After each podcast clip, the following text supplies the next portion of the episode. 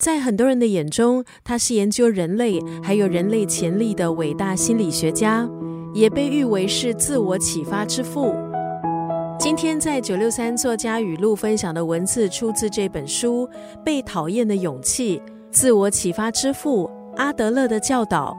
有一位愤世嫉俗的年轻人来到哲学家的小屋，当他听见哲学家主张世界无比单纯，人人都能幸福。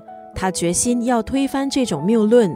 这个世界在这位年轻人的眼中，明明复杂混乱，哪来的单纯？如果幸福真的那么容易，为什么他会活得那么痛苦？年轻人还有哲学家就开始了你来我往的思考，还有辩论。年轻人原以为眼前这位哲学家只不过是一位现实的昏庸老头子，但是，一夜又一夜过去，年轻人陷入了沉思。这个世界到底是什么样子？哲学家这个时候悠悠地说：“所谓的自由，就是被别人讨厌。怎么会这样？怎么会有人想要被别人讨厌呢？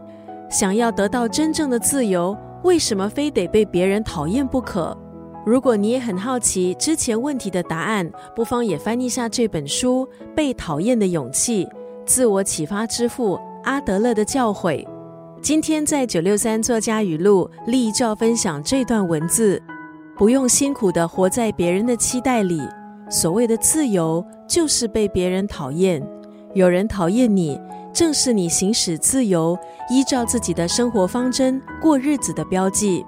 刚刚那段文字出自畅销书《被讨厌的勇气：自我启发之父阿德勒的教导》。阿德勒是奥地利精神病学家。个人心理学的创始人，他的论述和研究在心理学这一块有着深远的影响。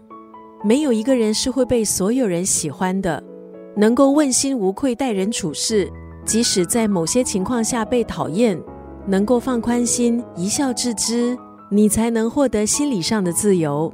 今天在九六三作家语录就要分享这段文字，出自这本书《被讨厌的勇气》。自我启发之父阿德勒的教导：不用辛苦的活在别人的期待里。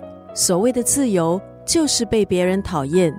有人讨厌你，正是你行使自由、依照自己的生活方针过日子的标记。